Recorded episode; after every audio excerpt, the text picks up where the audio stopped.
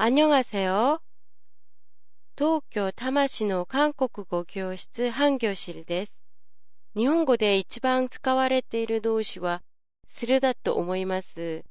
このするは、韓国語だと肌になるのは皆さんもご存知だと思います。ですが、するがいつも肌になるとは限りません。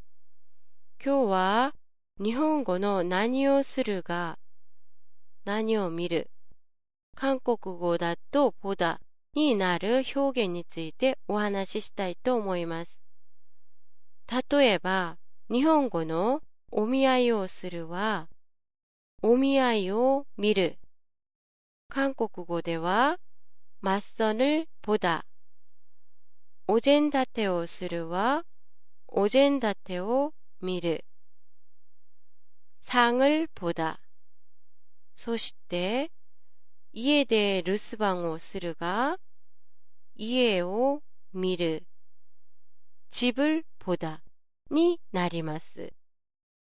また、買い物するは、장을보다になりますが、この장을보다は、主に食料品や日常品を買いに行くとき用いられ、服や靴などの 買い物の時はショッピングをする。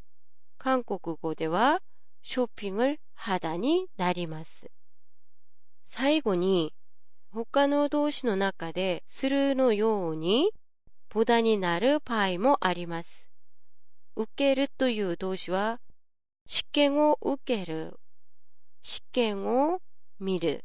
韓国語にすると시험을보다 という表現もあります。